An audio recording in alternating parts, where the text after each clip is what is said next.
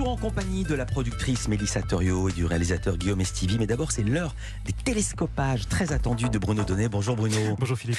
Tous les jours, Bruno, vous observez ici la mécanique médiatique. Et ce matin, vous penchez sur l'exposition d'une histoire qui a fait naître en vous une grande question. La médiatisation peut-elle être plus forte que la politique? Peut-on, parce qu'on a accès aux grands médias, vaincre les réticences des institutions et faire changer la loi? Telle est en effet la grande question, Philippe, qui m'a été ainsi inspiré par deux reportages que j'ai découverts coup sur coup hier et avant-hier.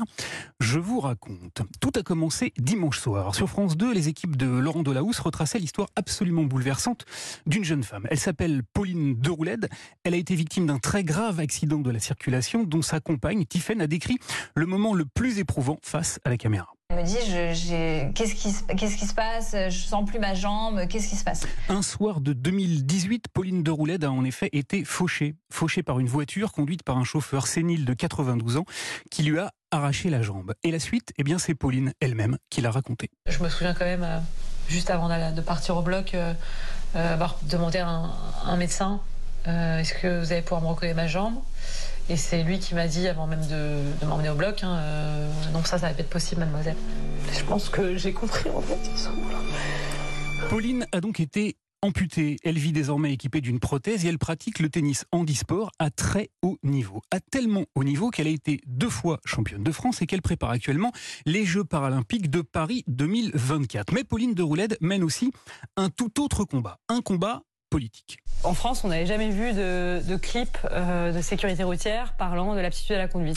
Elle aimerait faire changer la loi et rendre obligatoire un test d'aptitude à la conduite auquel tous les titulaires du permis de conduire devraient se soumettre régulièrement. Il y a un contrôle technique de la voiture, il faut faire un contrôle technique du conducteur. C'est aussi simple que ça. Excellente idée, sauf que, sauf que le ministère des Transports qu'elle a sollicité, tout comme la sécurité routière, n'ont pas accepté de la suivre sur ce terrain-là. Ils lui ont dit non.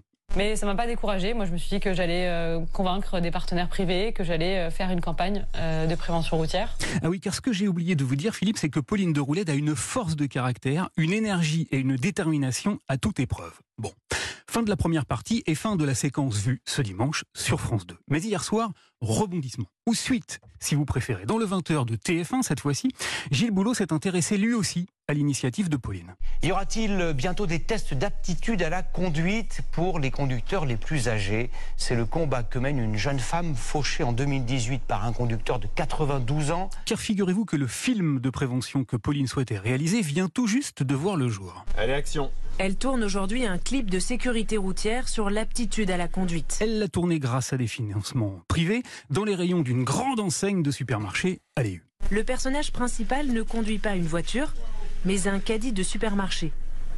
Et l'on remarque vite qu'il ne maîtrise pas du tout sa trajectoire. Comme sur France 2, hier soir, Pauline de Roulade a donc expliqué que cette initiative était devenue pour elle quasi sacerdotale. C'est devenu mon combat parce que je me suis dit que c'était le, minimum de sens que je pouvais mettre dans ce qui m'était arrivé pour que ça n'arrive à personne d'autre. Mais comme sur France 2, elle a également évoqué l'entraînement très intense auquel elle se soumet quotidiennement pour tenter de devenir championne olympique de tennis. Et c'est à ce moment-là, Philippe, que j'ai été frappé par une petite phrase, celle-ci. Peut-être euh, demain, euh, j'arrive à, remporter la plus belle des médailles. Euh, aux Jeux paralympiques, on entendra parler de moi et peut-être que par la force des choses, on entendra plus parler du, projet de loi que je défends. Car oui, Pauline de Roulette a en effet expliqué que sa notoriété, que la médiatisation de son combat pourrait peut-être permettre de faire évoluer le gouvernement et de faire enfin changer la loi. Alors l'exposition médiatique peut-elle suffire à vaincre les freins politiques? Et faut-il pour cela forcément conquérir des médailles olympiques? Voilà une passionnante question médiatique qui interroge le pouvoir de l'influence sur les décisions politiques. Très très bonne question. Merci beaucoup Bruno Donnet. 9h, 11h. Europe 1 Culture Média.